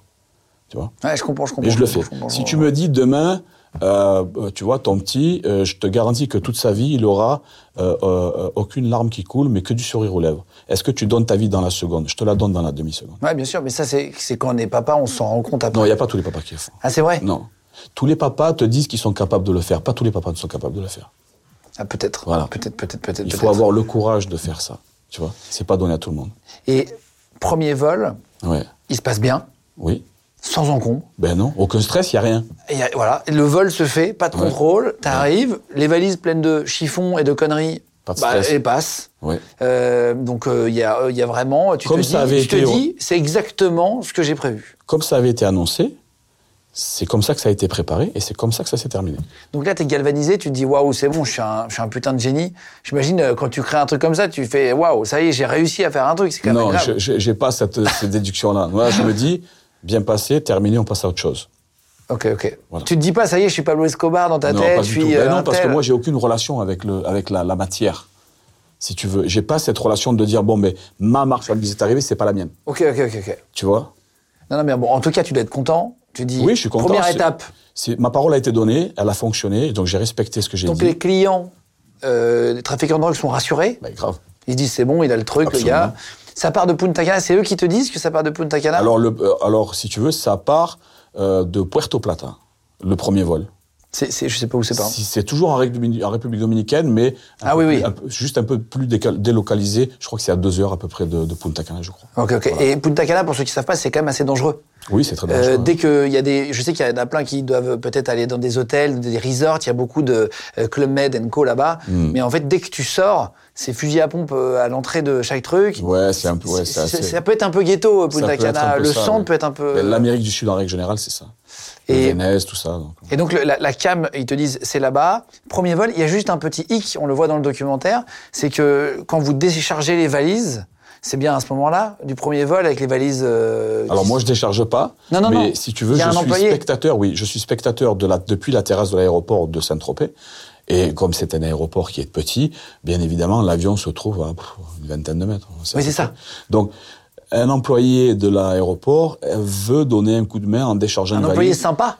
Sympa. Qui- qui Enfin, voit c'est les son gens. rôle, hein. C'est son rôle. Ah, c'est son il rôle, il est là pour ça, à la base. d'accord. Tu vois. C'est un, c'est un aéroport VIP. Donc, il est là pour décharger les valises. Mais les pilotes, comme ils sont fatigués d'avoir fait 11 heures de vol, tout ça, ils sont là. Puis, dans le lot, ils se disent, bon, mais comme il y a 10 valises, on va, on va aider à décharger, quoi. Et puis, à un moment donné, il y en a une qui est peut-être un peu plus lourde que les autres. Et c'est pas trop le fait qu'elle soit lourde. Ce qui, qui, qui- il dit qu'elles étaient boueuses.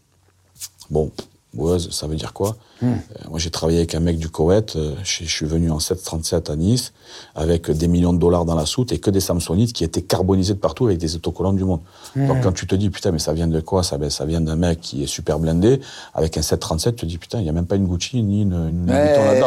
Donc, tout, tout est possible. Tout est possible. Et le gars porte une valise et il trouve ça louche. Il dit c'est un peu lourd et l'autre, le pilote, lui dit bah, allez laisse tomber, ne fais rien. Allez, Oui, hop, il- voilà, il lui parle pas mal, hein, Non, mais il le- voilà, mais c'est son, tempérament, tu vois. Et il, il lui dit bon mais écoute voilà laisse ça. En gros c'est ça quoi, tu vois. Mais il y a rien de. Et le mec se dit bon en décembre, euh, c'est quand même un aéroport l'été qui tourne entre 70 et 90 rotations par jour. Là on est au mois de décembre, un Falcon qui arrive. Et je pense qu'il a, il a peut-être pas aimé. euh, quelque chose, j'en sais rien. Et puis il a fait un courrier anonyme, ce mec-là. Parce que c'est lui qui le fait, le courrier anonyme. On le sait, nous, après, dans la procédure. Et euh, bon, après, il se rétracte longtemps après, mais il fait ça.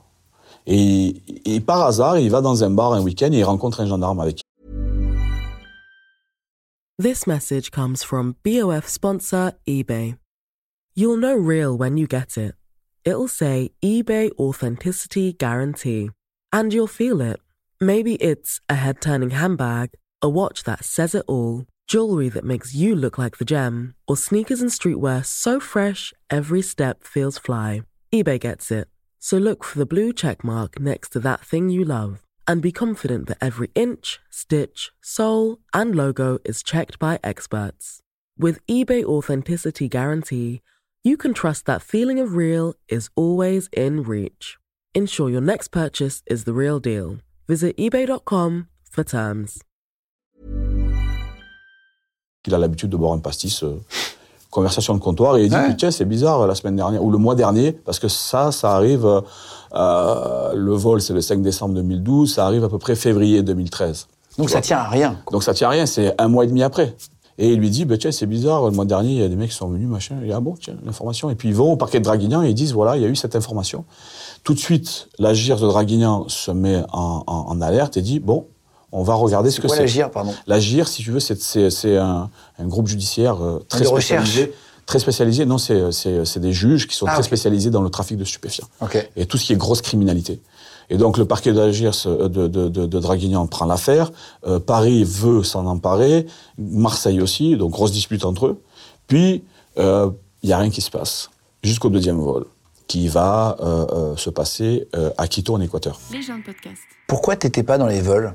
Euh, Premier vol, euh, tu sais qu'il y a rien dedans, Mm. euh, donc t'as zéro risque. En fait, en vrai, t'as zéro risque au premier vol. On Zéro. est d'accord, puisque Zéro. même si tu te fais arrêter, c'est des chiffons. Zéro. Pourquoi t'y vas pas? Justement pour contrôler que chacun fait bien le premier geste à la répétition. Je me Mais- suis demandé ça quand j'ai regardé. Parce que si tu veux, même le client, le, ce qui est le soi-disant agent immobilier passager, il a, à la limite, il a même pas besoin d'y être.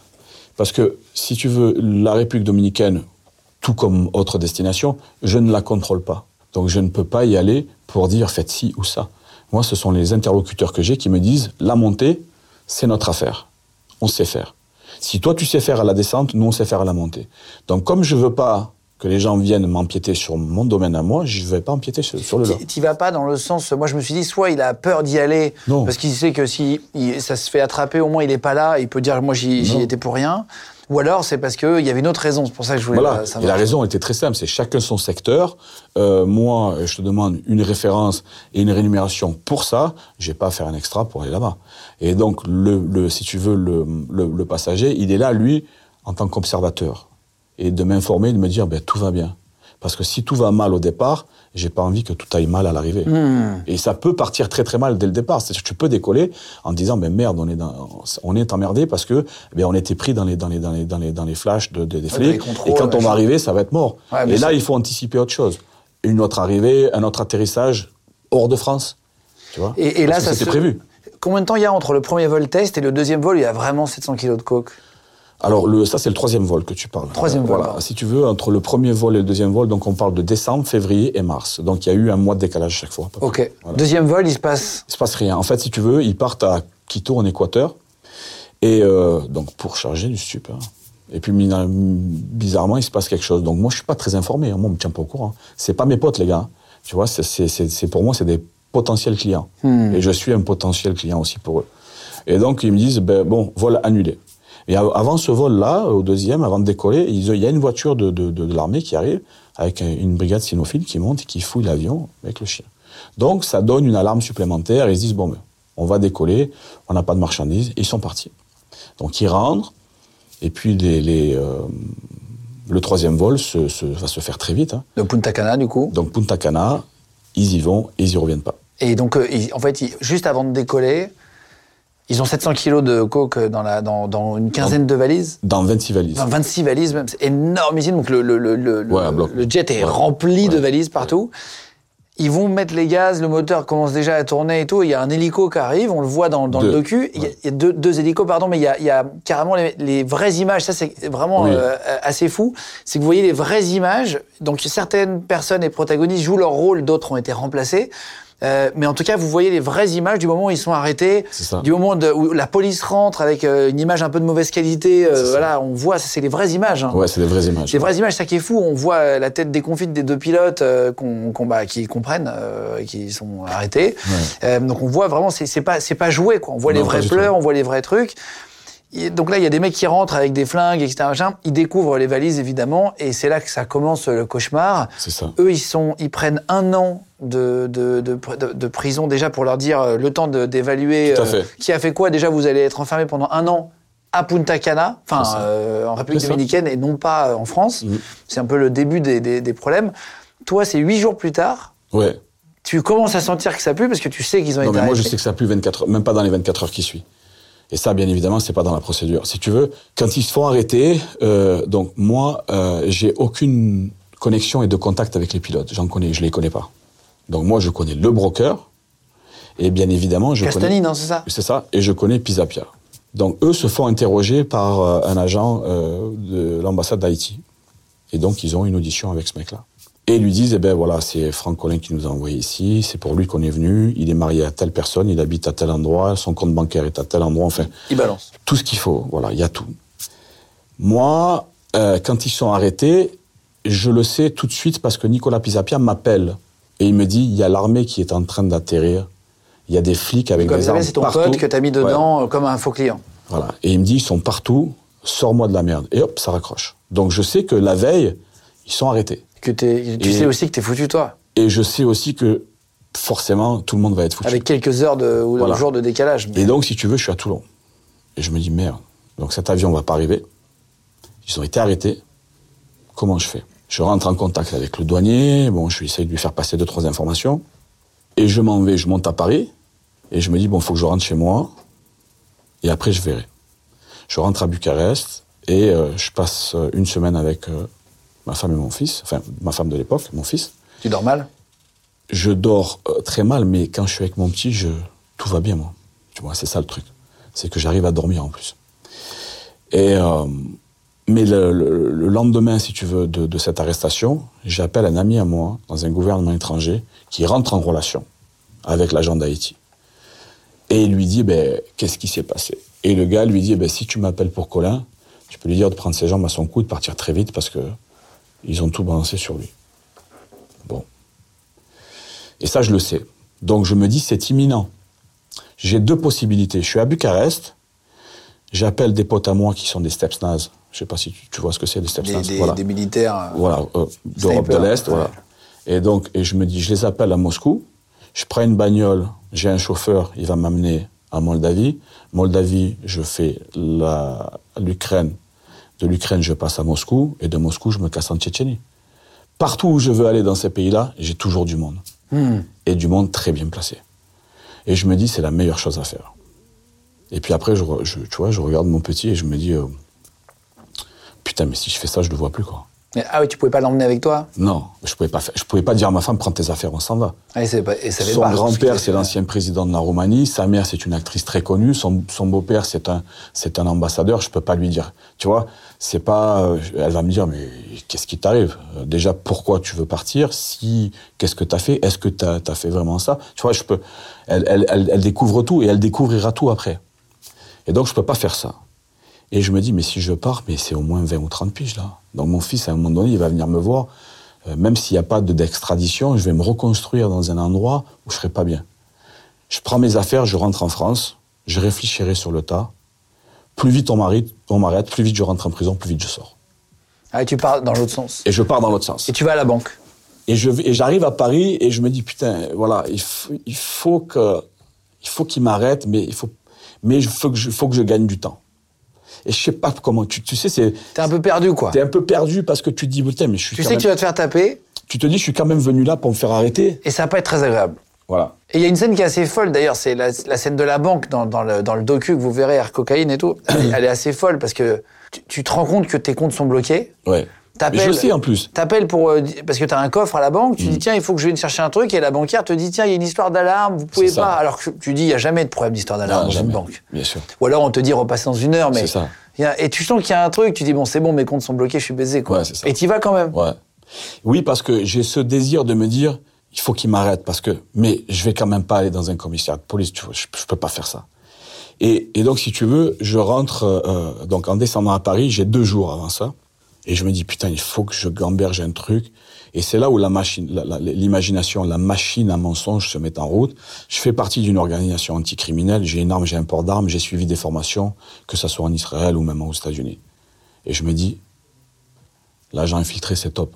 Ah, J'ai- tu fais croire que tu bosses pour un autre pays. j'ai été balancé par euh, des mecs sur place et je me dis putain, je dois gagner du temps. Si je peux apaiser ça, comment on fait Donc j'appelle des copains à moi, tu vois. Et là, et je leur mens eux aussi. Et je leur dis les gars, je suis sur une affaire, putain, un truc de fou. Je me suis mis dans ça, ça me dépasse un peu, mais euh, et les mecs me présentent des flics, mais des flics bien placés. de la DGSI, des Ouais. renseignements. Entre autres. Ouais. Et les mecs, je les vois, enfin j'en vois un, j'en ai un autre au téléphone. C'est un peu, c'est un peu romancé dans le projet, mais c'est, ça. Et les mecs, je parle avec, mais ils- déjà quand ils me voient, ils se disent bon lui, tu sais les mecs c'est des pros. Quand ils te voient, ils se disent bon lui déjà, il a une tête, euh, on a l'impression que voilà, il, on ne sait pas ce qu'il a fait, soit il a tué quelqu'un, soit il va mourir, voilà, tu vois. Et donc ils sont là, bon ils m'écoutent parce que si tu veux le crédit que leur a donné leur ami en leur disant mais c'est un ami, alors donc ils se disent bon allez on est là, maintenant on va l'écouter. Et d'ailleurs j'ai, insisté pour que ça, ça soit dans le projet de Canal+. Ouais. Parce que justement, il, il- Ouais, parce que tu essayes une dernière tentative voilà, il de faut- mytho. Voilà, de mytho. De mytho, tu Mais dis, l'idée, voilà. c'est- L'idée, c'est de leur vendre de, du mensonge en leur donnant, bien évidemment, des personnages qui n'existent pas, mais là-bas. Oui, ça, tu leur dis dans l'Est, on m'a de leur dire, faire et de ci, leur ça, dire, les ça. gars, je vais vous filer des noms, euh, euh, vous allez rester sur le cul, euh, j'ai infiltré un truc, euh, mais tu vois, ça peut jouer à demi-vrai parce que j'ai les arguments pour ça. Et tu diras que tu balanceras jamais le reste parce que t'as pas le droit. je, je protège, si tu veux, tous ceux qui sont dans mon affaire, mais je balance sur d'autres choses. Donc je me sers d'une réalité pour en faire un mensonge.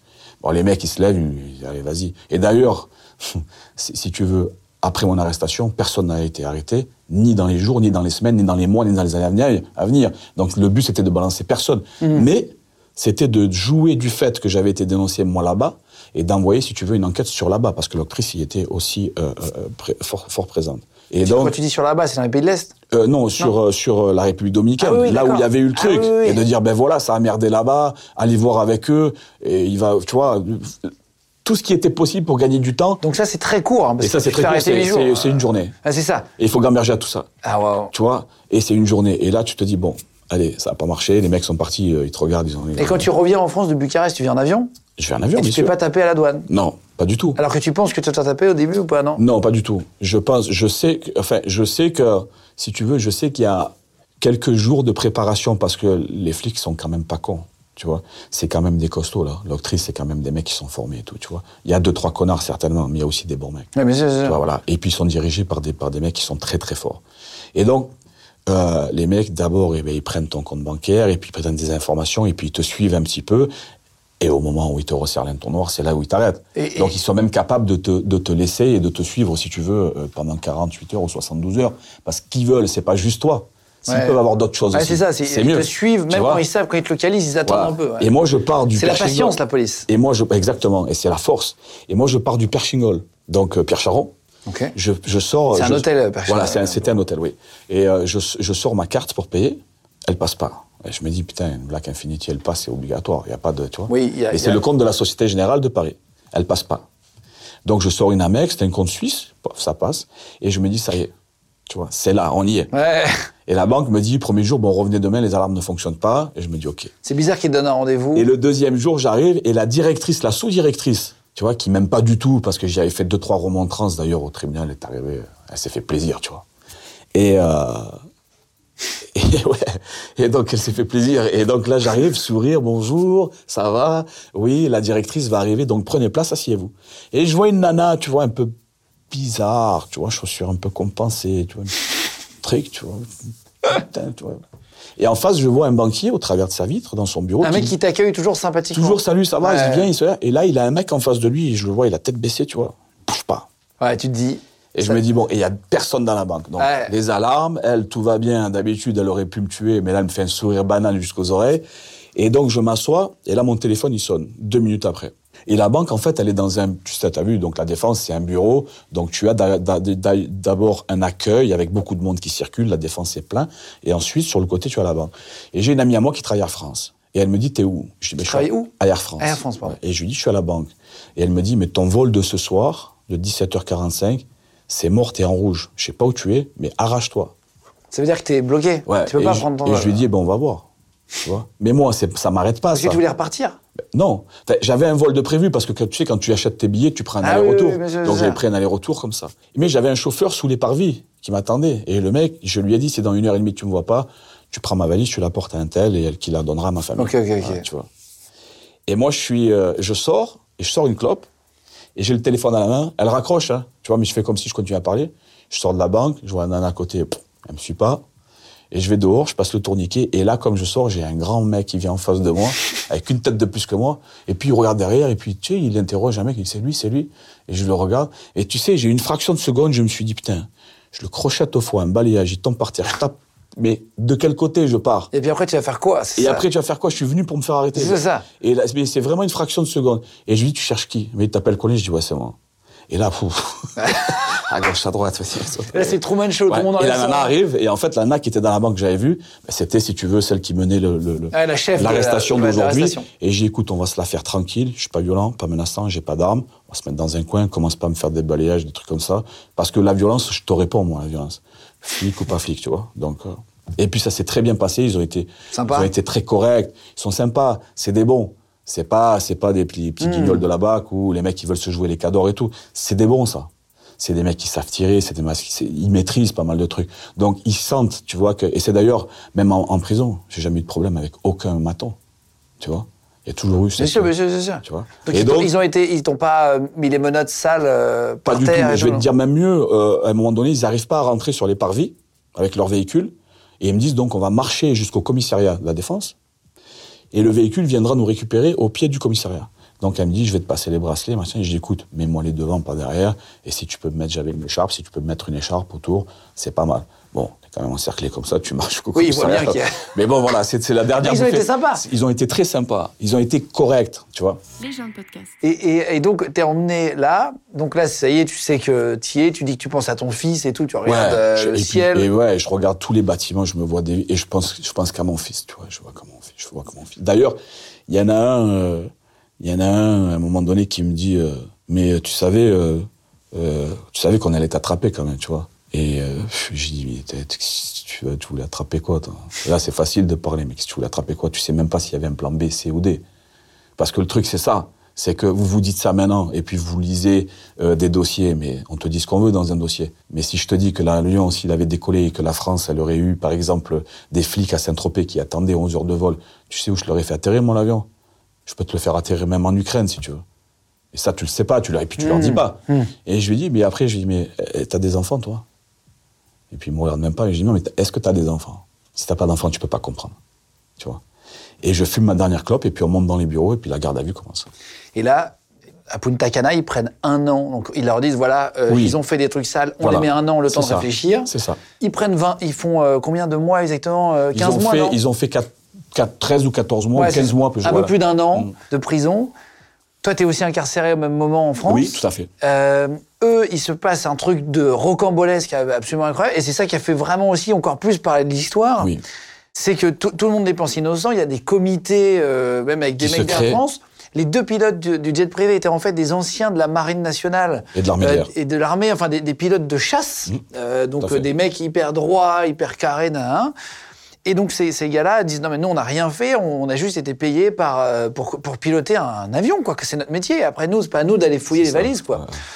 Et donc, il y a. je- alors, ça, c'est pas très clair. Tu, tu cites un parti politique, tu dis c'est peut-être un parti politique, il y a eu des donateurs privés en tout cas. Mais je laisse euh, le- soin de regarder le docu et tout, mais tu, tu dis voilà, il y, a- y y eu un financement d'une d'une espèce de milice euh, qui organise le- le- l'exfiltration, c'est le mot, de- des deux pilotes euh, à leur demande. C'est-à-dire que le mec dit voilà, moi si c'est pas eux qui me le demandent, je les exfiltre pas de force, parce qu'on n'est pas des voyous. Par contre, si eux veulent s'enfuir, mais pas pour s'enfuir, s'enfuir, pour aller à la justice française, pour se faire euh, juger par la justice française. C'est bien ça. Hein C'est ça. Parce qu'ils veulent pas être jugés à Punta Cana et rester 30 ans là-bas. Ils C'est- disent non, on veut bien se faire juger, mais en France. C'est exactement leur souhait. Et, euh, et là, il y a une, une anecdote qui est, qui est- qui est incroyable, c'est-à-dire qu'ils réfléchissent à un plan. Il y a des, des y a un militaire qui vient, euh, qui, qui réfléchit à un plan où il faut passer dans un, dans un, dans un hélico, dans un bateau. Bah, ça vous verrez le docu, etc. Mais tout un truc rocambolesque pour s'enfuir du pays illégalement. Euh, avec un patron de la boîte qui se fait passer pour un faux touriste sur son petit bateau de plaisance avec sa femme et tout machin. C'est fou ça. Oui. Ça, t'as découvert ça après? Moi, j'ai découvert ça ben, depuis mon lit de prison, parce que moi, je suis encore incarcéré quand ça se passe. Et, euh, et donc, on- d'abord, j'ai vécu la première vague médiatique Qui était énorme. qui était énorme. J'ai mais vécu tous ça les- aux infos en Tous 2013, les jours, hein. et tous les Terre jours. C'était 2013, mais voire, et même 2014. Mmh. C'est-à-dire que c'était tout le temps. Oui, oui. J'avais moi ma gueule avec mon- la mère de mon fils et mon fils. Et puis derrière, t'as t'es en promenade, t'as des détenus. C'est pas juste.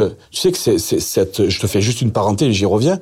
Mais cette forme-là médiatique, c'est une mise à mort à retardement. Les gens n'y pensent pas. C'est un dossier en instruction. C'est vous n'avez pas toutes les valeurs dedans. Qui va raconter la vérité dans un dossier en instruction? Que tu la dises au tribunal parce que tu es en cours d'assises spéciales et qu'à la fin tu dis bon, vous avez gagné. C'est ce que j'ai fait. Le jour du, du procès, je suis arrivé, on m'a dit innocent ou coupable Coupable, monsieur. Mais à la hauteur de mes responsabilités. Mais bien évidemment que pendant euh, trois ans et demi, je vous ai dit je suis innocent. Pas innocent, mais euh, je, pff, tu vois, je les emmène dans tous les sens pour minimiser un maximum. Et c'est ce que tout le monde fait dans un dossier. Mais la presse te dit jet-setter, commanditaire, cerveau, euh, affréteur, euh, millionnaire, roumain. Tu vois, même pas capable de dire que j'étais français. Les abrutis. Et toi, derrière, tu as toute une prison, il y a 900 détenus. Donc va dealer avec ça, toi, quand tu descends. Alors soit, ça se voit dans tes yeux, mais à un moment donné, tu vas être confronté à quelque chose. Il y a des mecs qui vont se dire, ben tiens, celui-là, on va aller lui pouiller tout ce qu'il a. Du moins, on va essayer. Parce que c'est pas arrivé. Il y en a d'autres qui vont se dire, tiens, c'est intéressant, on peut s'en servir, on va s'en rapprocher. Et toi, tu deals avec ça, et quand tu rentres le soir, t'as, euh, à l'époque, ces connards de BFM TV, euh, CNews, les uns, les autres qui sont là et qui te disent voilà. Et toi, tu es à visage découvert. Et puis en 2014, ça s'estompe. Une petite pause. Tu te vois à la télé dans la prison T'as la sûr. télé la Non, mais attends, on oui. sait pas comment c'est. Tu as la télé parce que tu peux louer une télé. Ça fait partie de, de, de- de- si tu veux, des services. Tu peux, tu, Que t'achètes. Voilà, ça coûte. euh, Tu as un bouquet euh, euh, chaîne satellite avec Canal d'ailleurs, hein, et tu as. Euh, T'as Canal Plus en prison Ouais, bien sûr. T'as. Canal, Canal Plus, Canal Cinéma, Canal Sport. euh, tu as une trentaine de chaînes ou une quarantaine de chaînes. Ok, ok, ok. Donc, t'as- t'as- t'as- ouais, t'as la ouais. télé. Alors c'est une petite télé que tu payes euh, 14 balles par mois, je crois, avec le bouquet. Et t'as un frigo aussi, un petit frigo, 5 balles par mois, où tu peux mettre des, des aliments frais. Et moi, je suis là et je suis sur mon lit comme ça, et peu importe la chaîne où je vais, putain, je, me- je- je me dis, c'est pas possible. Et Ça ne l'affaire parle que de toi. Et, et un, un reportage 7 à 8, mais bidon, tu, tu vois. Et puis un coup, il sort un livre, euh, euh, Pierra, il fait un livre avec plongeon, air cocaïne, machin, bidon, il y a rien de, y a rien de vrai dedans, tu vois. C'est que des trucs euh, racontés et des éléments du dossier. Mais bien évidemment, si, si, est-ce que tu connais quelqu'un qui dit, oui, monsieur le juge, je l'ai tué, je l'ai découpé, je l'ai brûlé, c'est moi et je l'ai mis là? Mais non. Ouais, monsieur, monsieur, monsieur, c'est ça. Il y a personne qui va te dire ça, mais au procès peut-être, mais pas en instruction. Donc- Et donc, si tu veux, la, la- cette, euh, cette vague médiatique qui était énorme, ça pèse. Et en 2015, qu'est-ce qui arrive? L'évasion des pilotes. Ça relance le truc. ouais. Et en même temps, les attentats. Ah oui, oui. Exactement. Donc, les pilotes, paf, ça reprend. Et là, ça ressort. Et puis lui, et l'autre, et ci, et là. Dupont-Moretti, très connu, très fort. Donc, forcément, euh, une grosse, une grosse euh, euh, concentration médiatique sur le, sur le, sur l'évasion. Et moi, je me dis, je vois ma gueule à visage découvert. Et le terroriste, là, il est flouté. C'est le monde à l'envers. Mais j'ai pas, je suis pas là en train de me dire, putain, mais c'est mal fait. Non, j'ai commis une erreur, je la paye. Mais laissez-moi tranquille. Il y a des mecs qui ont fait des trucs qui sont hors normes. Ils sont pas connus, de, de- de- de- tu vois. Tu, tu- tu disais que tu avais en prison, quand tu as vu ton visage, c'était une mise à mort, etc. Tu as eu des vrais problèmes en prison. Bien sûr. Ça- ça ressemble à quoi un problème en prison? Il n'existe personne qui va en prison pour de longues années qui n'a pas de problème. Tôt ou tard, il t'arrive à un moment donné, c'est obligatoire. Je vais te dire pourquoi. La prison te prend ce qu'il y a de mieux dans l'être humain et te donne ce qui n'existe de plus pourri sur Terre. Tout ce ramassis de connards, d'enculés, de bâtards qui peut exister sur Terre, et je te le dis avec le cœur, ça se trouve dans une cour de promenade. Mais il y a aussi des très bons mecs. Hmm. Et quand je te dis des très bons, des très très bons. Et on en a parlé d'un tout à l'heure. Entre autres. T- t- Tony Langui, qu'on Voilà. embrasse, Antoine Cossu, que j'ai reçu, euh, qui était un, un gangster de, de Marseille, en gros, de, de l'époque, euh, de la French, etc. Mais ça, c'est des très très bons que j'ai eu la chance de connaître. QG, hein. Que j'ai eu la chance de connaître. C'est pas un ami, mais je l'ai connu, je l'ai côtoyé pendant quelques mois. Ça, c'est des très très bons qui n'existent que très peu à l'heure actuelle. C'est les anciens aussi. Cette catégorie-là, Avec les valeurs c'est- l'un des derniers, Tony. Voilà, c'est l'un des derniers, il n'y en a plus trop, tu vois. Mais j'ai connu aussi des très très bons mecs. Et comme, euh, euh, si tu veux, j'ai une formation assez spécifique, non seulement dans le sport, et que euh, euh, moi aussi, tu vois, je, je, moi je tape pas les femmes, moi. je me bagarre avec que des bonhommes. Voilà. Et donc, peu importe ce que ça peut coûter, en prison, je suis là quand même. Hmm. Faites ce que vous voulez, je suis là. Mais c'est dommage que ce soit les médias qui produisent cet effet-là aux parce autres. Que, parce que tu t'es fait euh, raqueter en prison Jamais de la vie, Parce que tu parlais d'argent, tu disais, ils savent que je suis millionnaire, machin. Ils venaient chercher de l'argent au départ, les gars Non, ils peuvent, si tu veux, ça. Mais les questions, elles se sont posées parce que ça m'a été rapporté. Mais si j'étais pas sportif, si j'avais pas un regard franc en disant au gars, ben si t'as un problème, je suis là, parce qu'en promenade, en prison, Tu tu, sais bouffer, quoi. c'est. Ben oui, il y a les loups et les agneaux. Mais j'ai vu des loups, des loups devenir des agneaux et l'inverse. Sauf que moi, je suis toujours neutre, sociable, neutre dans mon coin, mélangé à personne. C'est pour ça que j'ai toujours une très bonne relation, moi, avec les, les dirigeants des, des- enfin, du moins, Ouais. les employés des, des, des, euh, des, euh, établissements pénitentiaires.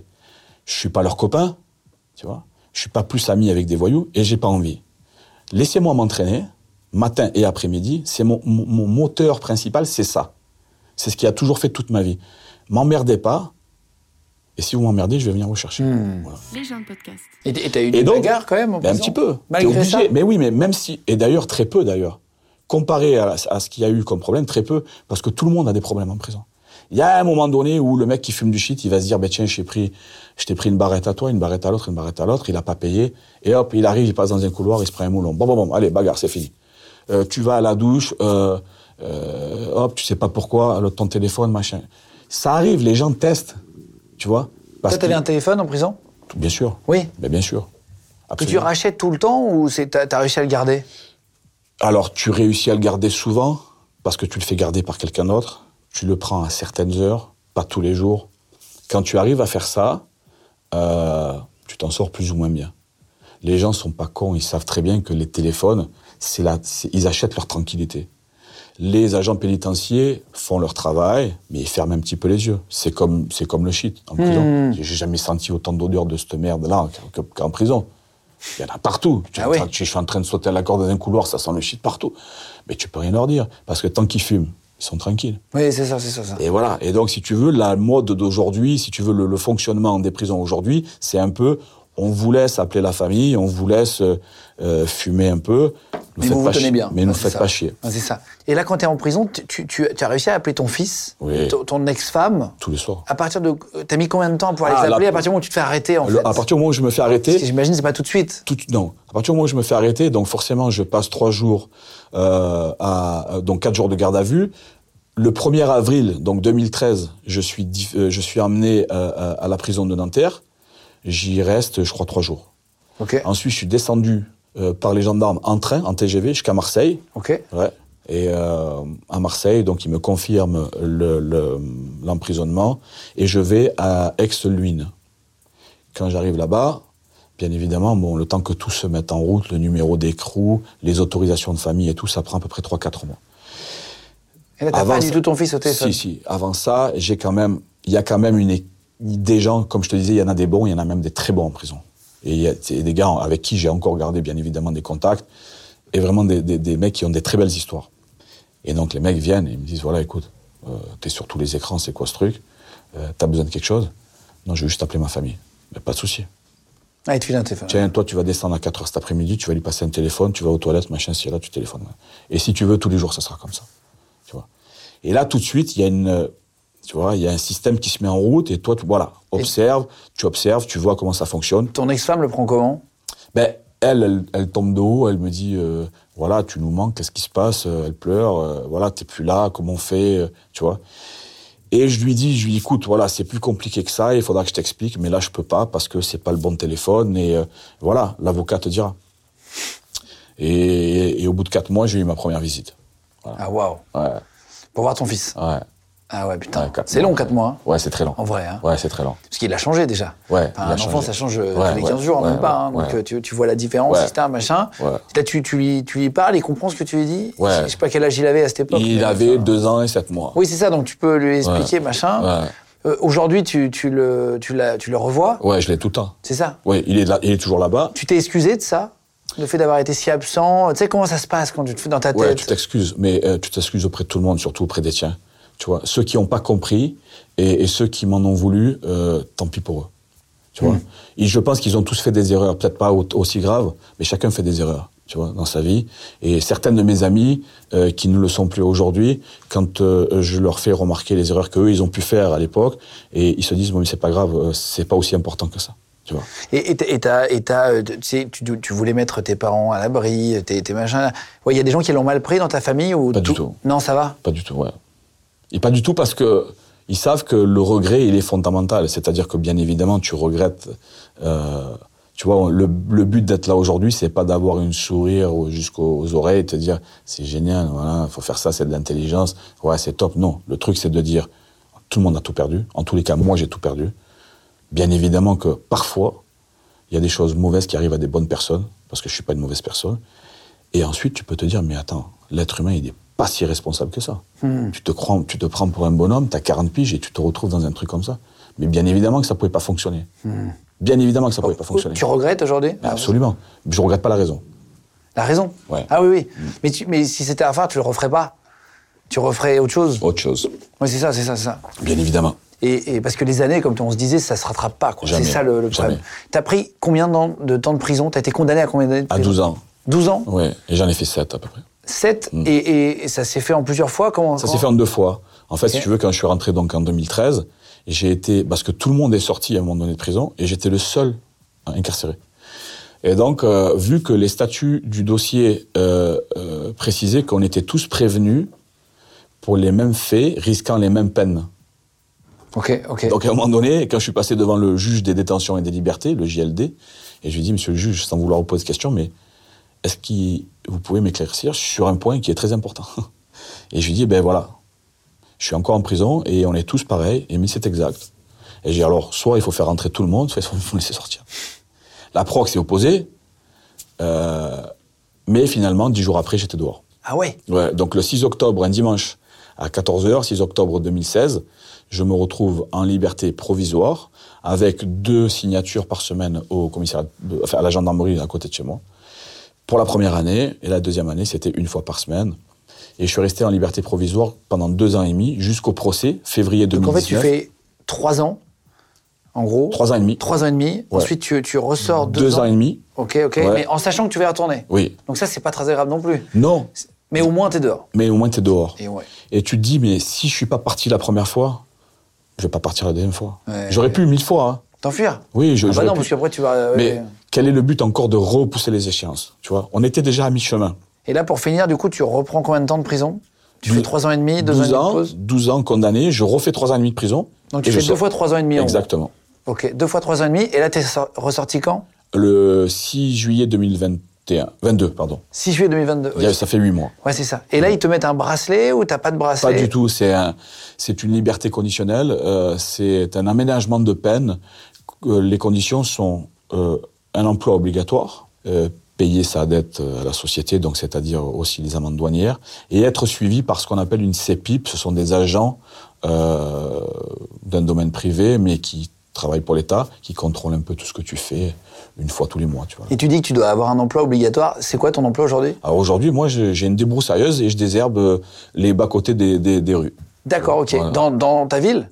Euh, dans Pour- la mairie, je veux dire Ouais, C'est pas pour la mairie, c'est pour une, c'est pour une société privée qui est contractée par la mairie. Ok, ok, ok, ok. Mm. Et ça, c'était obligatoire pour que tu sortes. T'as dit j'ai trouvé un emploi. Ben, je, disons, je- voilà. je suis réinséré. Voilà. Et donc le juge qui s'est occupé de, de cet aménagement de peine, lorsqu'il a vu le projet, il a trouvé qu'il était euh, assez bien ficelé. Et donc c'est comme ça que je suis sorti de prison. Finalement, tu t'en sors bien quand même. 7 ans, Oui. euh, ça fait, ça fait euh, attends, combien? 700 kilos Ça fait 100 kilos par an de Ouais. prison. Ça va? Ben ça, pff, ça va. Il y en a qui si on- font, euh, 20 ans pour un kilo. Je sais pas si on peut le calculer comme ça, mais c'est toujours pareil. C'est beaucoup. C'est un dossier qui était, euh, c'est un groupe, c'est une organisation en bande organisée en vue de commettre un trafic sur le sur le sol français. C'est en vue puisqu'il n'y a pas eu de, de, si tu veux, de. Ah oui, c'est jamais arrivé donc la, la peine est lourde.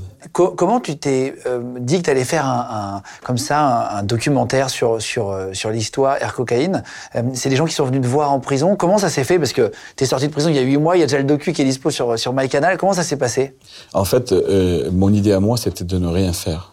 Et d'ailleurs, quand euh, j'ai été contacté, c'est un membre de ma famille qui a été contacté par, euh, par la société, euh, par la production Broadster et Memento, et Aurélien et Thierry. Et ils ont contacté un membre de ma famille et j'ai refusé tout de suite.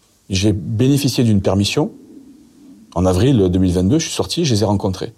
Et j'ai trouvé des mecs, tu vois, des bons mecs. Des mecs très sympas, très fluides.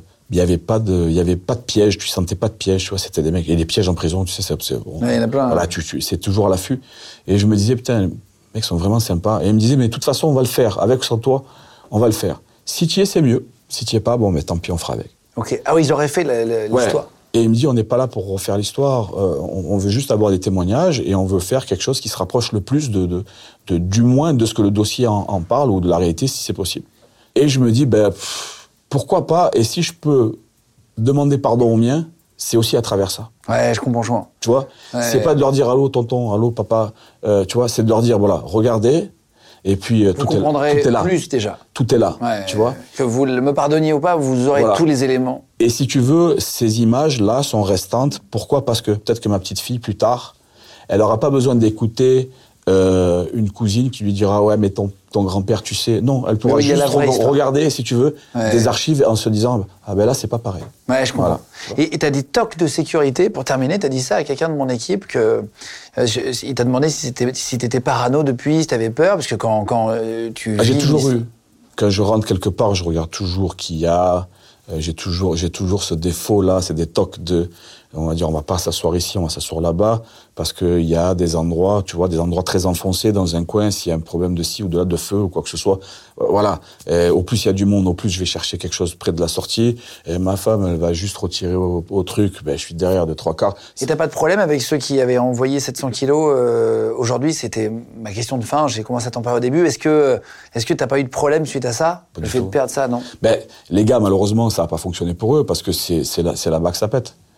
Donc c'est leur responsabilité là-bas. Bon, mais ça n'a pas fonctionné pour eux. Puis du coup, ben, il y, a, y, a, tout ça, tout ça, tout, ça, tout cet enchaînement pardon qui s'est mis en, en, route. Puis voilà. Et tu gagnes, tu perds parfois. Et puis voilà, tu perds. Quand tu perds, tout le monde perd. Qu'est-ce qu'on peut te souhaiter pour finir? Euh, Juste la santé. Ok. le reste, je m'en charge. Ok, très bien, je vois ça. En tout cas, Air Cocaine est dispo si vous voulez aller voir sur, sur MyCanal. Euh, je vous mettrai tous les, tous les liens dessus. Il y a quatre épisodes, hein, c'est ça, quatre épisodes, euh, complet. Euh, c'est hyper intéressant. Je vous disais, il y a les protagonistes, les vraies personnes qui ont participé. Alors, pas tous, certains ont été remplacés parce qu'ils n'ont pas voulu le faire. En tout cas, il y a une grosse partie des protagonistes. C'est assez fou. D'ailleurs, c'est assez unique à voir. Une affaire aussi médiatisée qui est refaite comme ça sous forme de, de série docu. C'est vraiment, vraiment bien. donc, ça s'appelle Air Cocaine et, c'est dispo sur MyCanal. En tout cas, continuez de vous abonner. Si vous avez des commentaires à mettre, allez-y. Un petit, un petit pouce bleu aussi, un petit pouce en l'air pour nous, pour nous aider sur l'algorithme. Merci de vous abonner en masse, de nous suivre et tout. Et, merci Francolin de bah, Merci à toi. C'était un, un, un, plaisir, d'écouter ton histoire. Merci beaucoup. Merci. Super. Les gens de podcast. This message comes from BOF sponsor eBay. You'll know real when you get it. It'll say eBay Authenticity Guarantee. And you'll feel it.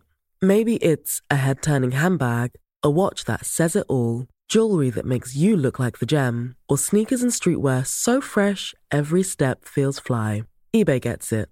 So look for the blue check mark next to that thing you love and be confident that every inch, stitch, sole, and logo is checked by experts. With eBay Authenticity Guarantee, you can trust that feeling of real is always in reach. Ensure your next purchase is the real deal. Visit eBay.com for terms.